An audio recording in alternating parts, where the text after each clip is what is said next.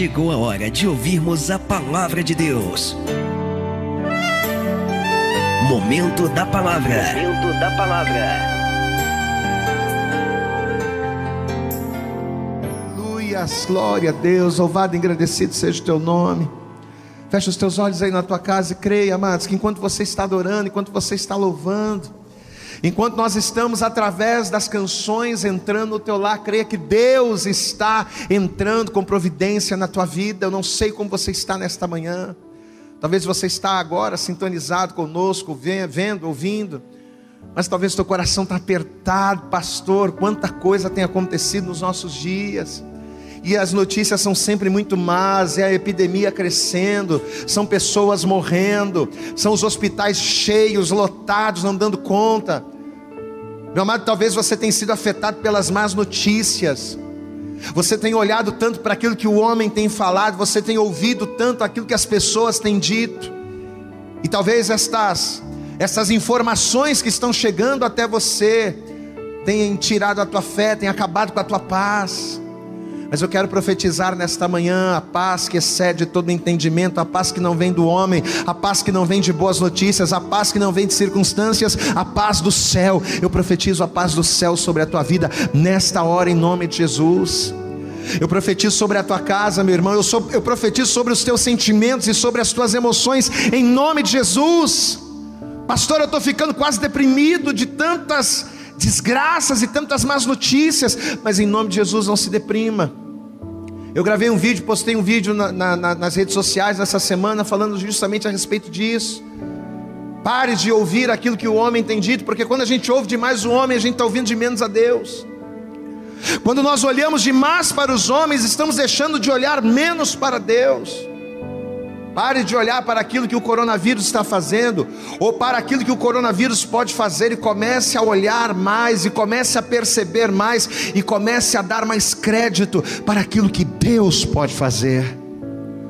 Porque o coronavírus pode matar muita gente, mas Deus é poderoso para trazer vida, e vida com abundância. Então, em nome de Jesus, já recebe essa palavra sobre o teu coração nesta manhã, meu irmão. A palavra do Senhor ela declara que mil cairão ao teu lado dez mil cairão à tua direita, mas tu, tu quem? Aquele que serve a Deus, aquele que confia no Senhor, aquele cuja sua esperança está depositada no Senhor, esta pessoa, hum, ainda que mil caiam ao lado, dez mil à direita, esta pessoa não será atingida. Então, se você que me vê agora, se você está firme com Deus, meu irmão, não se deprima, não. Para de olhar para o vento que nem Pedro. Pedro estava andando sobre as águas, vivendo sobrenatural. Você consegue imaginar uma pessoa andar sobre as águas? Impossível, não é? Andar sobre as águas para nós significa viver o sobrenatural, e Pedro estava vivendo o sobrenatural, mas ele estava vivendo o sobrenatural por quê? Porque o foco dele estava em Jesus. Enquanto Pedro estava olhando para Jesus, nada o parou. Mas quando ele começou a olhar para os ventos, quando ele começou a sentir, né? O frio das águas, as águas batendo, ele começou a temer. E esse é o problema do povo, esse é o problema até mesmo dos cristãos. Você sabe por que, que a gente tem medo? Porque a gente deixa de focar em Deus e começa a focar nas coisas que estão acontecendo. Pastor, mas eu não posso viver a parte do mundo, eu sei disso. Eu sei que você não pode viver alheio às coisas que estão acontecendo ao teu redor. Mas se estas coisas estão te deprimindo, se estas coisas estão te fazendo mal, meu irmão, você tem que olhar para aquilo que te dá vida. Você tem que focar naquilo que te dá paz. Você tem que focar naquilo que traz saúde para você. Confia no Senhor, diz Provérbios, Provérbios 3. Isso será remédio. Isso será remédio, será medula para os teus ossos. É quando a gente confia em Deus, a gente é curado dos nossos males, a gente é curado das dores, das enfermidades. Então, se olhar para o vento, se olhar para as ondas está te fazendo mal, comece a olhar mais para Cristo. Porque olhando para Cristo, você não vai naufragar. Hoje em dia as pessoas estão com medo até de espirrar. Eu até estava conversando em casa com a minha esposa, as pessoas se esqueceram da gripe. Se esqueceram que existe gripe, que existe resfriado. Qualquer espirro agora, ah meu Deus, é coronavírus. Não, meu amado, você pode estar espirrando, você está com resfriado. Só que você está sendo tão bombardeado de más notícias que um espirro para você já é o coronavírus e já, você já vai morrer. Não, amém? O Senhor é remédio para o nosso corpo, o Senhor é remédio para os nossos sentimentos, para o nosso coração e para a nossa alma. Tome posse essa palavra sobre o teu coração nesta manhã, em nome de Jesus.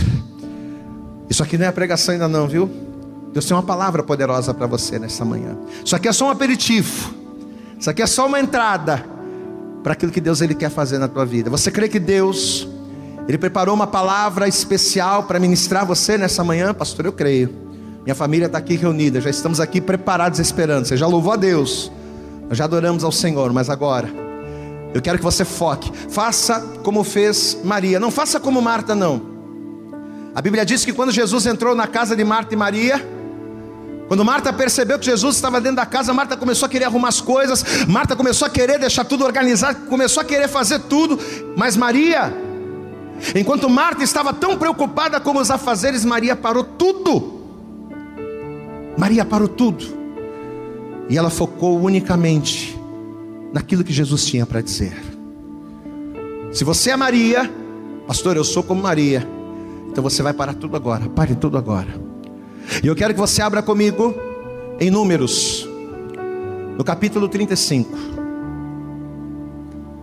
Nós temos novidades hoje, aqui no nosso culto. Já já, nós temos uma coisa especial para você. Já já tem uma novidade, né, César? Está preparando uma novidade especial para você. Mas primeiro vamos para a palavra de Deus. Fica ligado aí. Números capítulo 35. E nós vamos ver o que a palavra de Deus ela vai nos dizer aqui a partir do versículo de número 9. Números, capítulo 35. Versículo 9 diz assim a palavra de Deus: Falou mais o Senhor a Moisés, dizendo: Fala aos filhos de Israel e diz-lhes: Quando passardes o Jordão, a terra de Canaã, Fazei com que vos estejam à mão cidades que vos sirvam de cidades de refúgio, para que ali se acolha o homicida que ferir alguma alma por engano. E estas cidades vos serão por, por refúgio do vingador do sangue, para que o homicida não morra, até que seja apresentado à congregação para o julgamento. Então Deus vai dar essa ordem para Moisés, e depois Deus vai dar essa mesma ordem para Josué. Moisés ele vai edificar três cidades de refúgio, da quem do Jordão. E quando o povo passou o Jordão com Josué, Josué vai edificar outras três. Essas cidades serão cidades de refúgio. E a palavra refúgio significa o que? Abrigo. A palavra refúgio significa proteção. Então, três cidades de refúgio vão ser edificadas para um tipo especial de pessoa, para o homicida. Pastor, mas eu não sou um homicida, eu não sou um assassino, nunca matei ninguém. Mas tudo na palavra de Deus tem um significado espiritual e você vai entender. Eu vou ler de novo. Estamos em Números 35, verso 9. Falou mais o Senhor a Moisés, dizendo: Fala aos filhos de Israel e diz-lhes: quando passares o Jordão, a terra de Canaã. Fazei com que vos estejam à mão cidades, que vos sirvam de cidades de refúgio, para que ali se acolha o homicida que ferir alguma alma por engano. E essas cidades vos serão por refúgio do vingador do sangue, para que o homicida não morra, até que seja apresentado à congregação para o julgamento. O único lugar aonde o homicida estaria salvo, o único lugar onde o homicida estaria protegido, estaria seguro, era na cidade de refúgio. Você quer estar protegido? Você quer que a tua casa, a tua família, que a tua vida esteja guardada? Você também precisa estar na cidade de refúgio. Pastor, e que cidade é essa? Você vai entender agora. Vamos orar? Pai, em nome de Jesus, louvamos ao Teu nome, adoramos a Ti, declarando que nós te louvaremos independente das circunstâncias. Adoramos a Ti, Senhor, dizendo que quando nós nos humilhamos, o Senhor é, estende a Sua mão e o Senhor nos salva. Ó Deus, e agora, nesse momento, nós vamos ouvir a Tua palavra. Ó Deus, assim como Maria, que parou tudo, todos os seus afazeres para ouvir aquilo que Jesus tinha para falar, essa pessoa parou tudo agora, essa pessoa está de frente para a televisão, ou ela está de frente para o celular, assistindo, Senhor, participando deste culto, porque ela tem o mesmo desejo de Maria, de comer o alimento vivo que é a palavra que sai do Senhor. Então, em nome de Jesus, nos alimenta nesta manhã através da tua palavra, Senhor. Fala, Deus, com cada vida, com cada pessoa, com cada coração. Fala, Senhor, com essa pessoa poderosamente, não aquilo que ela quer, mas aquilo que ela precisa ouvir da tua parte, para que ela seja curada, para que ela seja sarada, para que ela seja restaurada, para que ela viva a tua boa, perfeita e agradável vontade. Ministre os nossos corações nesta hora, é o que eu te peço, é o que nós te pedimos com fé. E desejar te agradecemos no nome de Jesus. Amém e graças a Deus. Você sabe que, segundo o costume, não só dos hebreus, mas de vários povos dessa época, ter uma cidade, habitar em uma cidade era algo muito importante, principalmente na antiguidade, nessa época bíblica. Uma pessoa que tinha a oportunidade de construir a sua vida em uma cidade, era uma pessoa muito mais privilegiada, era uma pessoa muito mais avançada. E por que isso? Porque além da cidade ser um lugar onde as pessoas faziam suas moradas, onde as pessoas tinham seus contatos, onde as pessoas trabalhavam, além da cidade ser um lugar onde as pessoas construíam as suas vidas, a cidade era um lugar de proteção. Habitar em uma cidade, morar em uma cidade, era sinônimo de segurança para elas. Haja visto, por exemplo, a questão de Jericó. Jericó era uma cidade fortificada por todos os lados, muralhas altíssimas. E a maioria das pessoas, ou todos os habitantes de Jericó, se sentiam seguros. Por quê? Porque a segurança deles estava pautada na fortificação daquela cidade. Até que você conhece a história, veio Deus e através da palavra a muralha caiu, mas até então, Jericó era uma cidade fortificada. E as pessoas que tinham o privilégio de morar ali, elas se sentiam seguras. Por quê? Porque cidade era sinônimo de segurança, era sinônimo de proteção. Estar em uma cidade, viver em uma cidade, era sinônimo de estar seguro, era garantia de segurança. Só que apesar disso, nem todas as cidades elas tinham esse sistema de segurança tão avançado assim, porque para que uma cidade de fato fosse considerada um lugar seguro, era necessário que essa cidade obedecesse em duas normas específicas. Habitar em uma cidade era algo importante, era algo que trazia uma certa segurança, mas nem todas as cidades eram tão seguras, porque para que elas estivessem, para que elas oferecessem essa segurança de fato, elas precisariam ter duas coisas. A primeira coisa, ela precisaria ter muros altos. Uma cidade considerada segura naquela época era uma cidade com muros altos, porque ainda que o estrangeiro ou ainda que os inimigos tentassem penetrar na cidade, uma cidade com muros altos, ela poderia inibir a ação exterior. Então, uma cidade com muros altos era considerada um lugar seguro, porque os seus muros faziam com que o inimigo se afastasse. Vamos pegar de novo o exemplo de Jericó. Jericó era uma muralha intransponível, porque ela era muito alta e ao mesmo tempo muito espessa, muito espessa, muito larga. Então era praticamente impossível que qualquer estrangeiro ou que qualquer inimigo entrasse na cidade sem ser percebido. A característica de uma cidade segura, a primeira característica era ter muros altos. Um outro exemplo disso na palavra de Deus aconteceu com o rei Asa. A história nos conta que quando o rei Asa assumiu o trono de Judá no lugar de seu pai, que era o rei Abias, Judá estava numa época de calmaria, Judá estava numa época de paz, e sabiamente, percebendo que não havia guerras, percebendo que não havia conflitos em redor, o rei Asa para trazer proteção, para trazer segurança maior ainda para Judá, ele resolveu edificar, fortificar a sua cidade com muros. Vamos ver isso na palavra, segundo Crônicas. E eu quero que por favor você abra aí comigo, vamos ver. Segundo livro das Crônicas, segundo Crônicas no capítulo 14. Veja o que a palavra vai dizer aqui a partir do verso 4. Segundo Crônicas 14, verso 4, diz assim: E mandou a Judá que buscasse ao Senhor, Deus de seus pais, e que observasse a lei e o mandamento.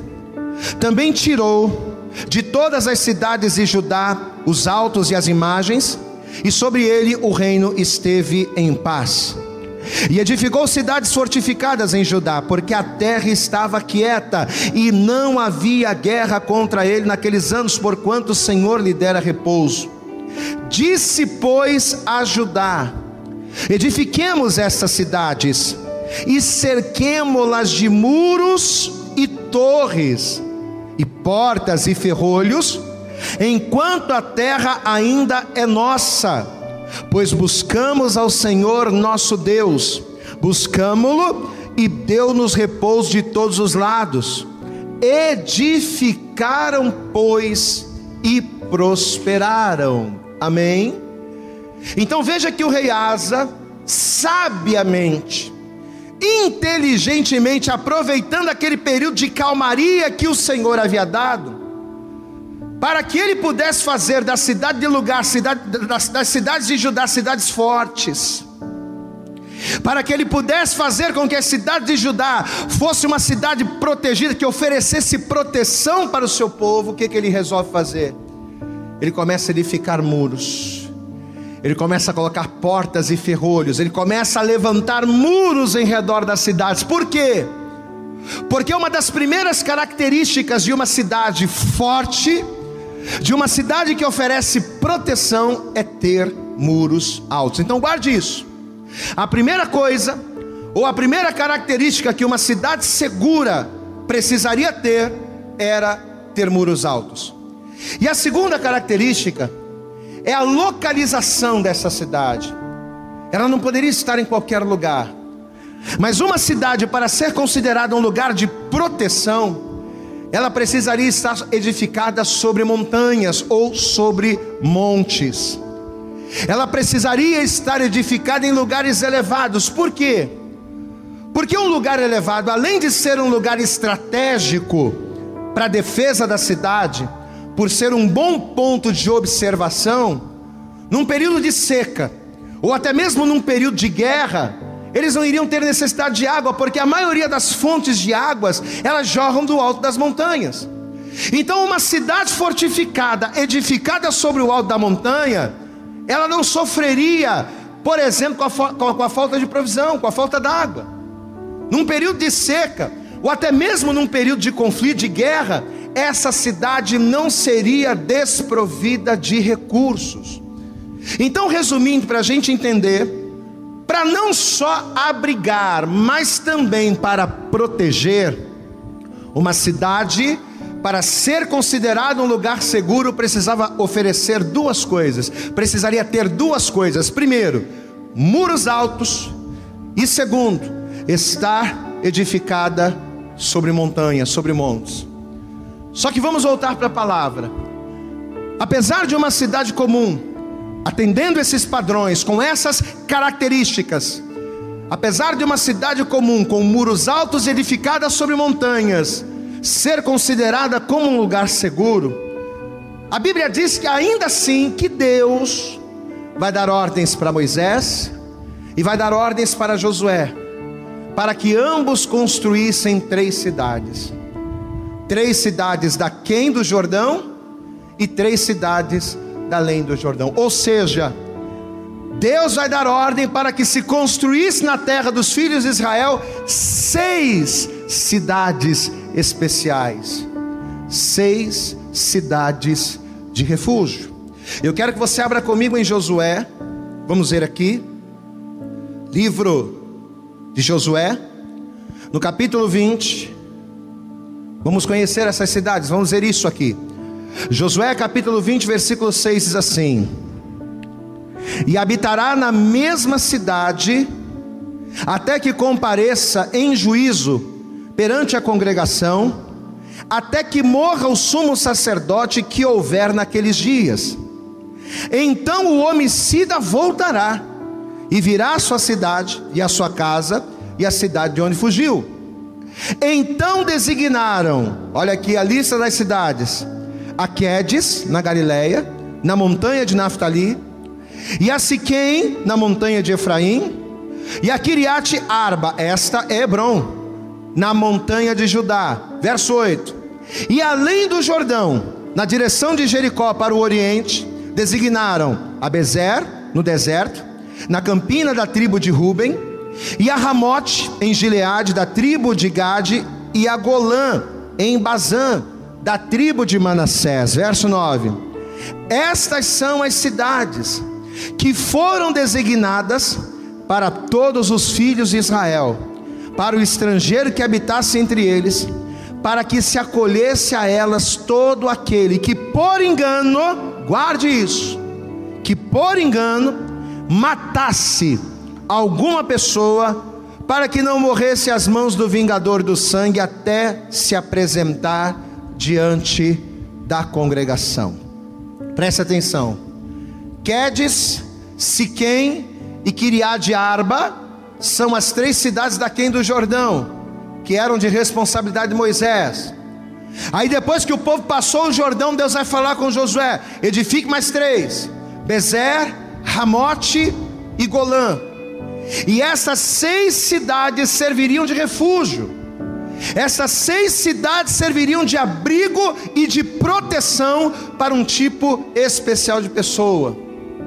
Aí talvez você me pergunte assim, mas pastor, se uma cidade comum, com muros altos, se uma cidade comum, edificada sobre o alto das montanhas, se uma cidade com essas características já era considerado um lugar seguro, para que que Deus vai mandar edificar ainda mais estas seis cidades?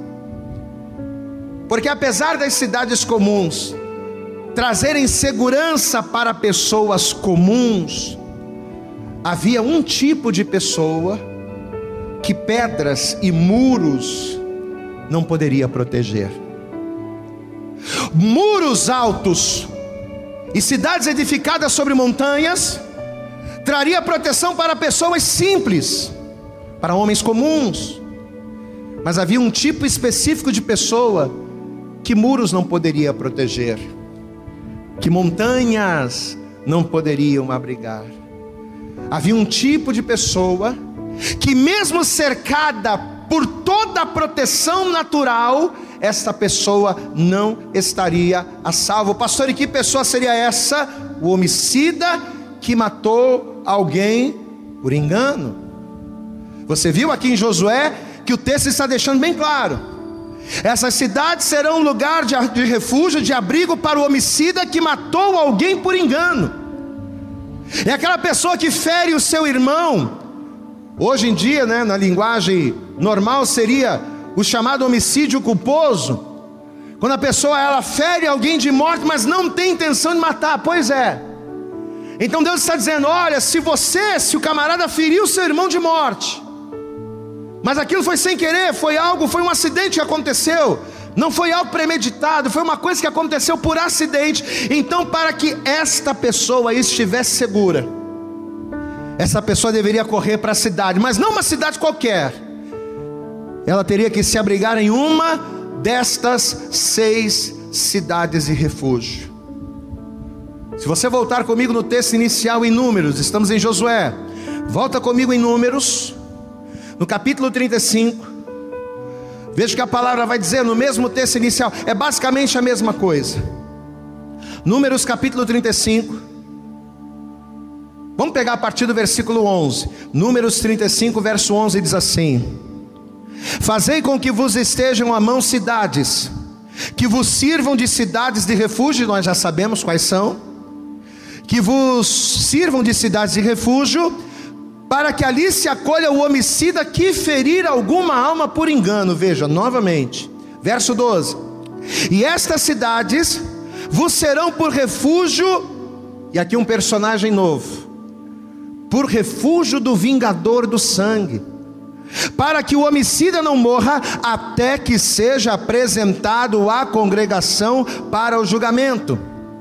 E das cidades que deres, haverá seis cidades de refúgio para vós. Três essas cidades além do Jordão, nós já vimos. Três essas cidades dareis na terra de Canaã. Cidades de refúgio serão. Agora olha o detalhe, verso 15. Serão por refúgio essas seis cidades para os filhos de Israel e para o estrangeiro e para o que se hospedar no meio deles para que ali se acolha aquele que matar alguém por engano. Então, além dos filhos de Israel, naturais da terra, aquelas cidades de refúgio abrigariam também ao estrangeiro ou aquela pessoa que estivesse hospedada ali em Israel. O camarada praticou isso aqui, ele caiu nessa situação, o único lugar, a única solução para ele seria a cidade de refúgio. Então, o que, que era a cidade de refúgio, gente? Presta atenção, como a própria palavra está dizendo, era o único lugar, o único lugar da terra, aonde o homicida que tivesse matado alguém por erro, sem querer, era o único lugar aonde o homicida teria abrigo. A cidade de refúgio era o único lugar aonde o culpado teria a chance de se explicar, teria a chance de se justificar e aonde ele poderia esperar com segurança até o julgamento, porque haveria um julgamento. Mas para que ele pudesse esperar esse julgamento com segurança, ele teria que correr, ele teria que estar na cidade de refúgio. Então, ainda que uma cidade comum, de pedras, de muros altos, Ainda que uma cidade comum edificada sobre as montanhas trouxesse proteção para as pessoas, no caso do homicida, uma cidade comum não serviria de nada. Pastor, e por que não? Por que, que só nestas cidades de refúgio o homicida teria abrigo? Porque, ainda que ele tivesse matado sem intenção, o homicida, por causa do seu crime, por causa do seu delito, ele seria perseguido pelo vingador do sangue. O camarada matou alguém. Puxa, eu não tive essa intenção. Foi um acidente, matou. Ele tinha que ir para a cidade de refúgio. Porque se ele fosse para qualquer outro lugar, o vingador do sangue o acharia.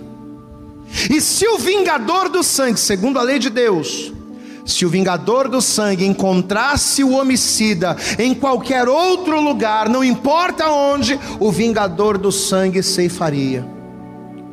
O único lugar aonde o vingador do sangue não teria como entrar era na cidade de refúgio. O único lugar, pela lei do Senhor, que o vingador do sangue não teria acesso seria nessas cidades de refúgio. Ele poderia estar na cidade com os muros mais altos da terra. Ele poderia estar na cidade edificada sobre o mais alto monte, não importa aonde ele se escondesse, não importa, não importava para onde ele fosse.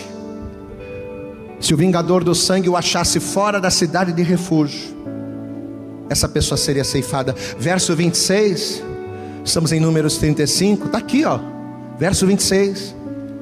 Porém se, porém, se de alguma maneira o homicida sair dos limites da cidade de refúgio onde se tinha colhido, e o vingador do sangue o achar fora, se o vingador do sangue te pegar passeando fora da cidade de refúgio, meu irmão, e o matar, não será culpado do sangue, por quê?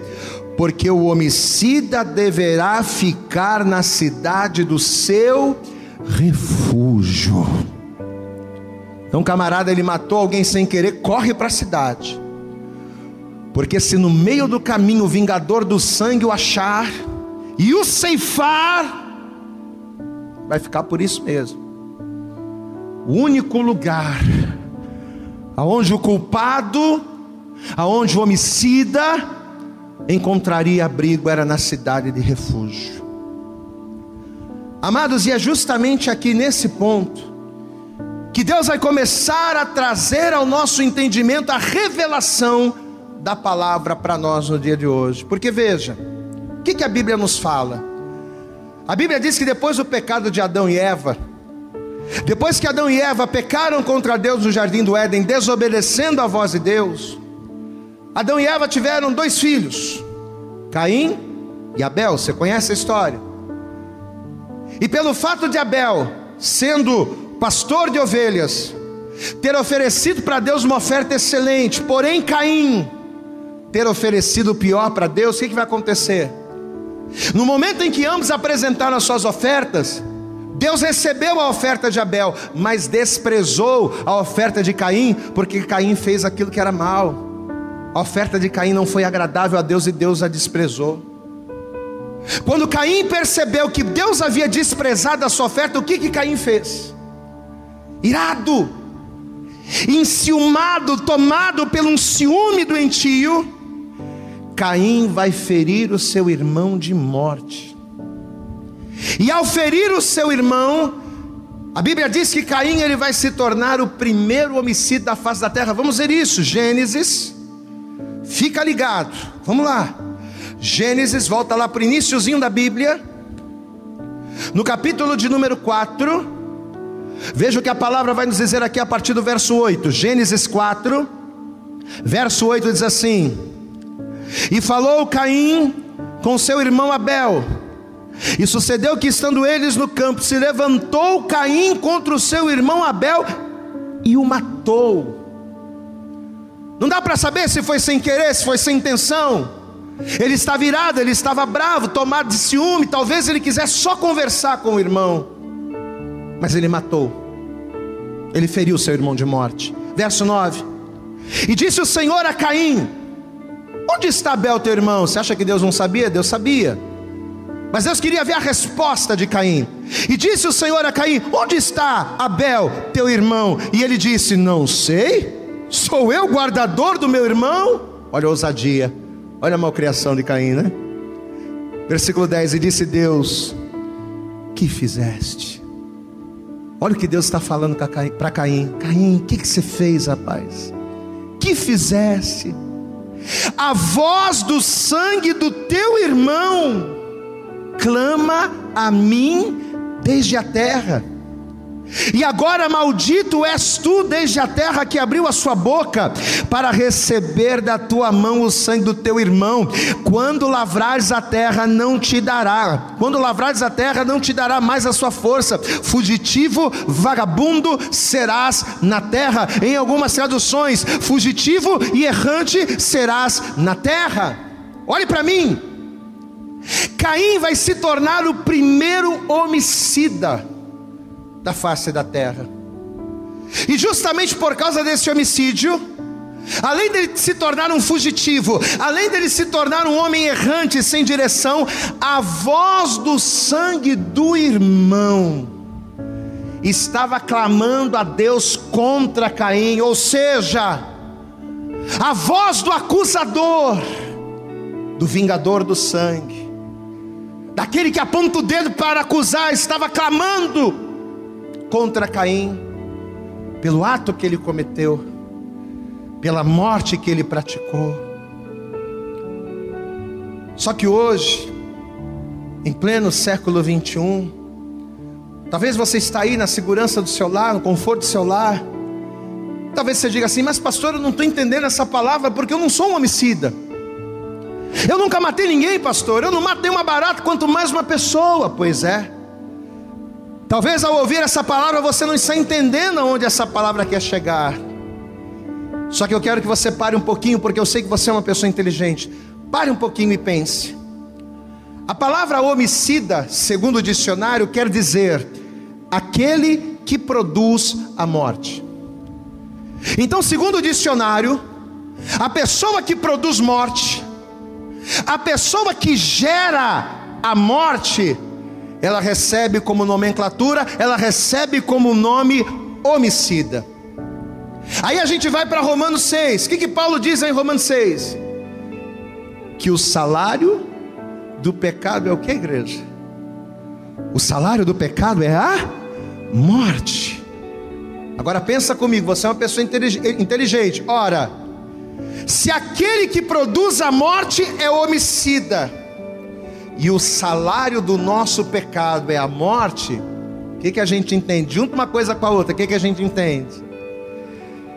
Que ainda que uma pessoa nunca tenha pegado num revólver, ainda que uma pessoa nunca tenha segurado uma arma branca, ainda que uma pessoa nunca tenha matado ninguém, mas o fato de sermos pecadores, o fato do pecado estar em nós, nos faz homicidas, porque o pecado gera morte, e se o homicida é aquele que produz a morte, então o pecado que está em nós faz de nós, conscientes ou inconscientemente, homicidas aos olhos do Senhor.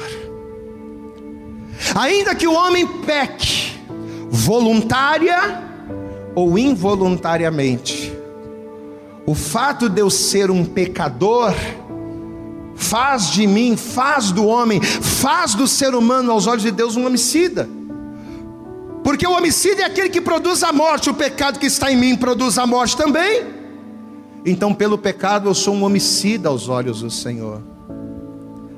E a partir do momento em que o pecado faz de mim, em que o pecado faz de você, a partir do momento em que o pecado faz de cada um de nós homicidas, eu posso estar onde for. Eu posso pegar um trem, um avião, eu posso pegar um qualquer transporte e ir para o lugar mais longínquo da terra. Não adianta. Eu posso me esconder no mais alto céu, no mais profundo dos mares. Eu posso pegar um submarino e ir lá para baixo do mar. Não adianta. Eu posso correr para qualquer lugar. Mas se eu sou pecador, se o pecado está em mim, eu sou um homicida. E o que, que acontece com o homicida? Qual é o perigo que o homicida corre? Qual é o inimigo que o homicida enfrenta? O acusador. Aquele que comete o pecado, mesmo sem querer, que comete morte, mesmo sem querer, ele tinha que correr para a cidade de refúgio, porque se o vingador do sangue o achasse, o ceifaria. E espiritualmente falando, acontece a mesma coisa comigo e com você. Os nossos pecados, os meus pecados fazem de mim um pecador. E uma vez que eu sou pecador aos olhos de Deus, eu sou um homicida.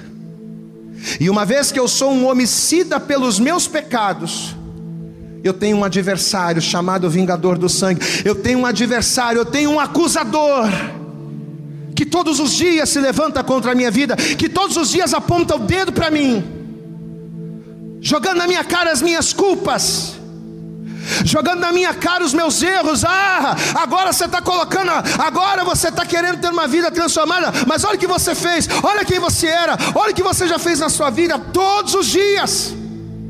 O vingador do sangue está constantemente atrás dos homicidas pelo pecado, para que através da culpa ele os ceife.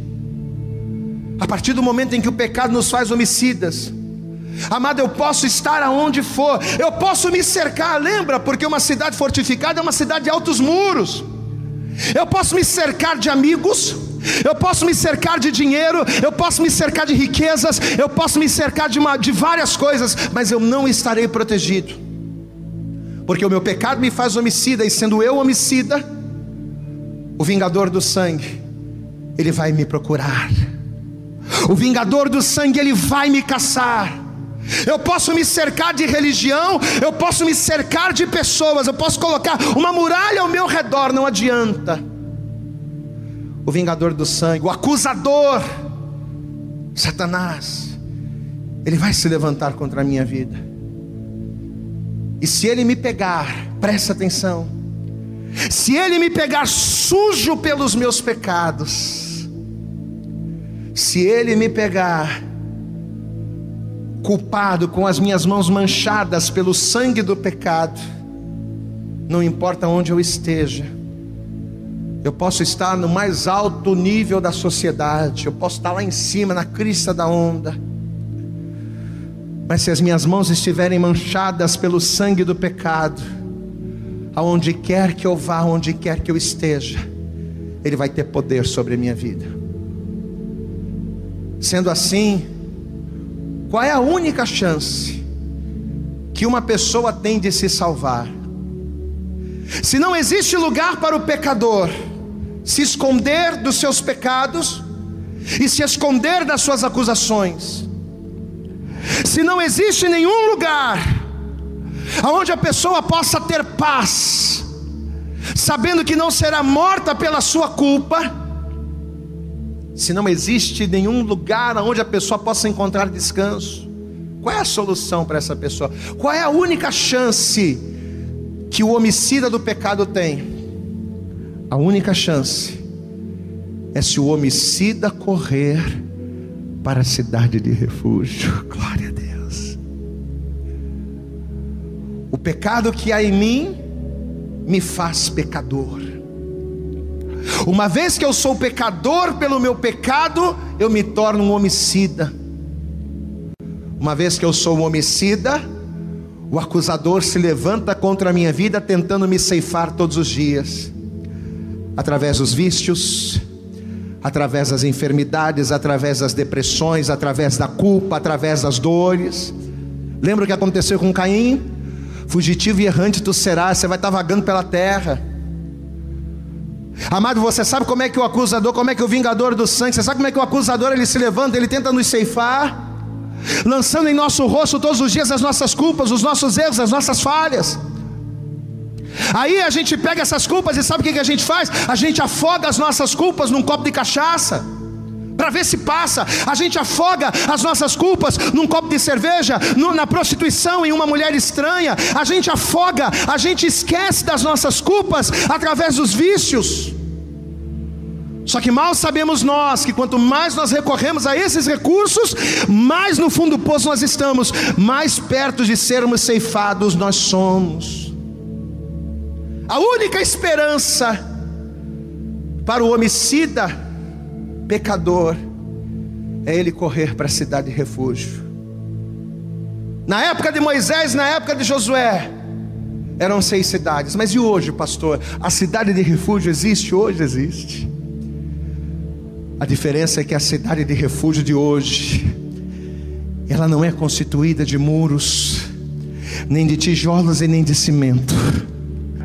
A cidade de refúgio de hoje, ela não é constituída por casas ou por comércios. A cidade de refúgio hoje não é uma cidade de muros altos ou edificada sobre os montes, não. A cidade de refúgio hoje é uma pessoa e esta pessoa é Deus. Quando nós corremos para Deus, mesmo com as nossas culpas e pecados, quando nós corremos para Deus, em Deus somos livres, em Deus somos guardados. A única esperança para o homicida pecador é se ele correr para a cidade de refúgio. E a cidade de refúgio é Deus. Você pode dar um glória a Deus aí, meu irmão. Abra comigo no Salmo de número 46, eu quero que você veja isso. Vamos ver aqui. Olha o que a palavra vai nos dizer aqui. Salmo de número 46. Pastor, eu quero o endereço dessa cidade de refúgio. Está aqui o endereço só. Salmo de número 46, versículo 1 diz assim: Deus, aleluias, Deus é o nosso refúgio e fortaleza socorro bem presente na angústia. Portanto, não temeremos, ainda que a terra se mude, e ainda que os montes se transportem para o meio dos mares, ainda que as águas rujam e se perturbem, ainda que os montes se abalem pela sua braveza. Há um rio cujas correntes alegram a cidade de Deus, o santuário das moradas do Altíssimo. Deus está no meio dela, não será abalada. Deus ajudará já ao romper da manhã. Os gentios se embraveceram, os reinos se moveram, ele levantou a sua voz e a terra se derreteu. Recebe essa palavra, verso 7: O Senhor dos exércitos está conosco, o Deus de Jacó é o nosso refúgio. Glória a Deus! O abrigo que eu preciso para fugir do acusador o refúgio que eu preciso para fugir do vingador do sangue, que constantemente tenta lançar sobre mim as minhas culpas, o abrigo que eu preciso para que eu tenha um julgamento justo perante o Rei dos Reis. Esse abrigo está na cidade de refúgio, e o refúgio e a fortaleza está no Senhor. Olhe para mim, meu irmão, Deus é o teu refúgio, Deus é a tua fortaleza, somente Ele. A única maneira de nós escaparmos das mãos do acusador, do vingador, é correr para Deus, é entregar o nosso caminho, a nossa vida para Deus, e detalhe, não se afastar dEle. Porque se a pessoa for pega fora, não adianta você correr para a cidade de refúgio e depois sair. A gente lembra das pessoas que estão afastadas, né? Não, pastor, ó, oh, estou bem, eu estou afastado, mas eu temo a Deus. Eu não estou indo na igreja, eu não estou buscando a Deus, mas eu estou legal. Não, não está legal, não, meu irmão. Está legal, não. Porque se você está fora da cidade de refúgio, a qualquer momento o acusador, o vingador do sangue, ele pode ceifar você. Porque o teu lugar não é afastado, o teu lugar não é desviado, o teu lugar não é fora, o teu lugar é dentro da cidade de refúgio, é no centro da vontade do Senhor. Você quer ver uma coisa? Apocalipse no capítulo de número 22.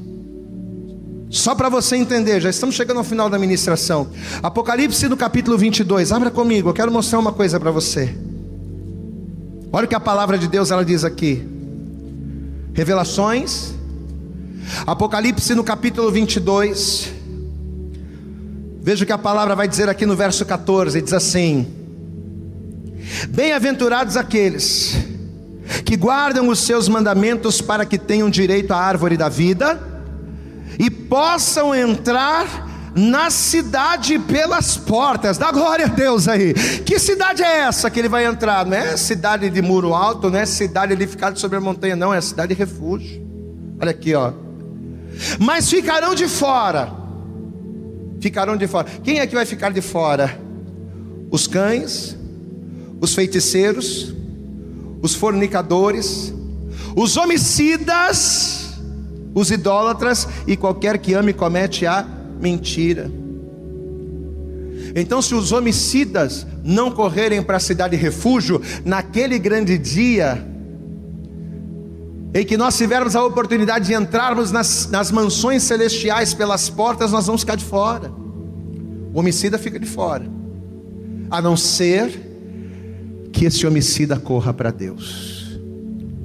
A única cidade de eu, a única, a única maneira de eu entrar na cidade santa pelas portas naquele grande dia é se hoje, é se agora eu correr para a cidade de refúgio e permanecer nela, é se eu permanecer em Deus. A única maneira que existe de nós escaparmos das mãos do vingador do sangue é nós corrermos para Deus. Só que tem um porém. Eu tenho que correr para Deus. Quem é a cidade de refúgio? É Deus. Mas eu tenho que ir por um caminho. E qual é o caminho que me leva a Deus? Qual é o caminho que vai me levar, que vai me dar acesso à cidade de refúgio que é Deus? Jesus é o caminho. No Evangelho de João, no capítulo 14, no versículo 6, Jesus ele diz: eu sou o caminho, a verdade e a vida. Ninguém vem ao Pai, ninguém alcança a cidade de refúgio e escapa do vingador se não for por mim. Não adianta eu dizer, ah, eu vou chegar até Deus por Maria. Ah, Maria é aquela que intercede por nós junto ao Pai. Não existe isso. Deus é a cidade de refúgio, e o único caminho para a cidade de refúgio que é Deus é Jesus. Jesus diz aqui: Ninguém vem ao Pai se não for por mim. Olha a palavra que Jesus está liberando sobre nós nesta manhã, sobre a tua vida nesta manhã. Talvez você tenha sido angustiado, bombardeado por culpas, por acusações, pelo peso da tua consciência em virtude de uma vida de pecados que você levou. Talvez você tenha vivido a sua vida dia após dia, vencendo a, a, as condenações e as acusações que o inimigo tem feito constantemente sobre a tua vida. Mas a palavra de Deus ela diz que em Cristo, que o Senhor Jesus ele faz novas em nossas vidas todas as coisas. Por isso, se hoje ao ouvir esta palavra, se você entrar no caminho, e quem é o caminho? Jesus. Se você entrar no caminho que é Jesus, e se você correr para o refúgio que é Deus, o inimigo pode se levantar contra você. O vingador do sangue pode te acusar, pode falar de tudo, mas nenhuma condenação haverá, porque em Cristo você vai estar. Eu quero fazer uma oração por você. Eu quero orar pela tua vida. Para que a partir de hoje, de uma vez por todas, as culpas que trazem peso nos seus ombros e na tua consciência, esse fardo pesado que talvez você tenha carregado ao longo dos anos, para que esse fardo pesado ele venha a ser substituído pelo fardo leve, pelo jugo leve de Jesus.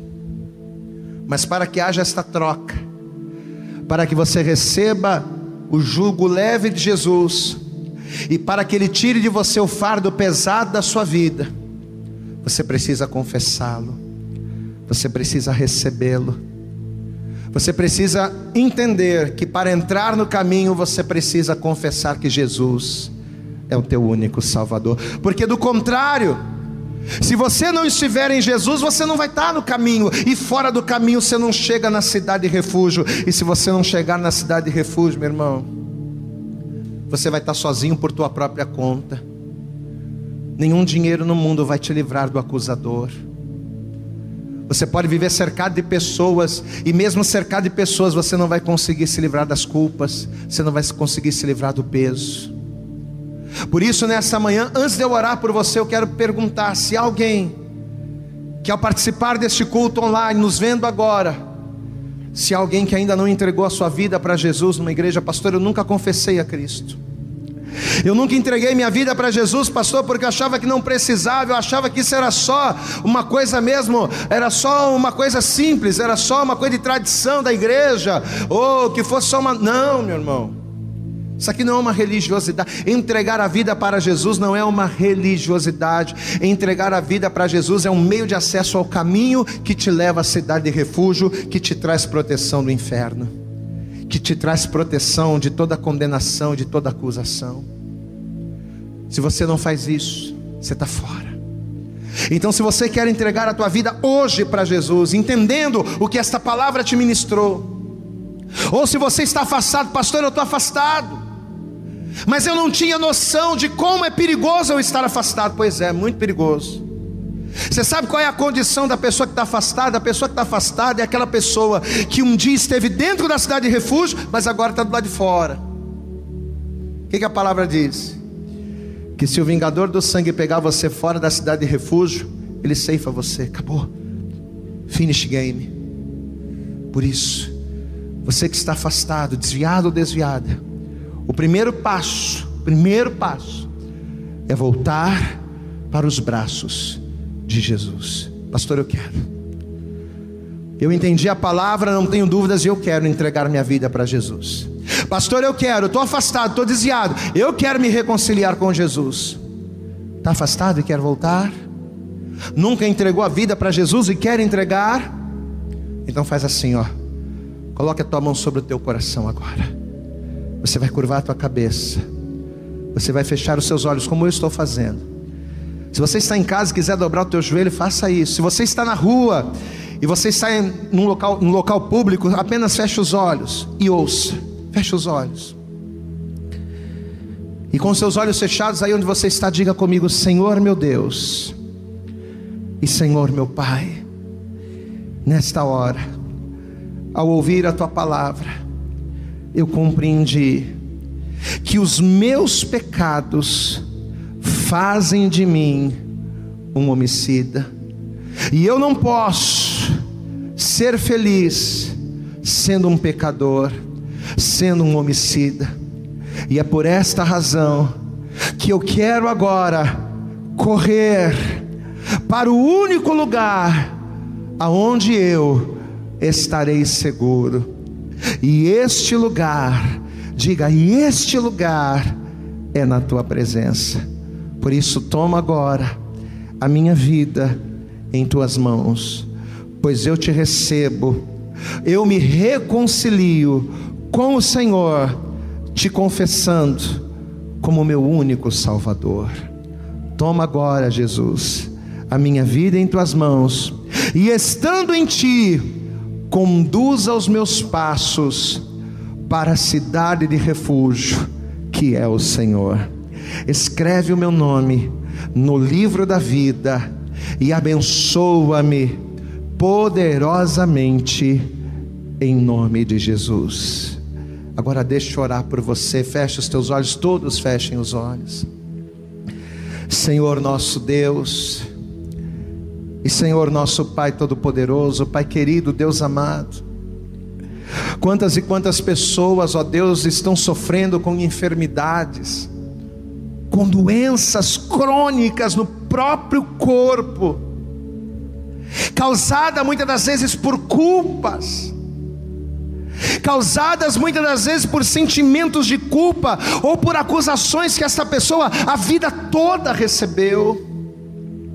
Pai querido, quantas e quantas pessoas, ó Deus, que sofrem hoje angústias na sua alma, causadas, ó Deus, por coisas do passado, aonde o inimigo ele tem acusado, onde o inimigo ele usa pessoas e constantemente os pecados desta pessoa estão diante dele, estão diante dela. Pessoas que estão sendo dia a dia, mês a mês, ano após ano, sendo ceifadas pelo vingador nos seus sentimentos e nas suas emoções. E tudo isso, Senhor, por quê? Porque esta pessoa não está no lugar de proteção.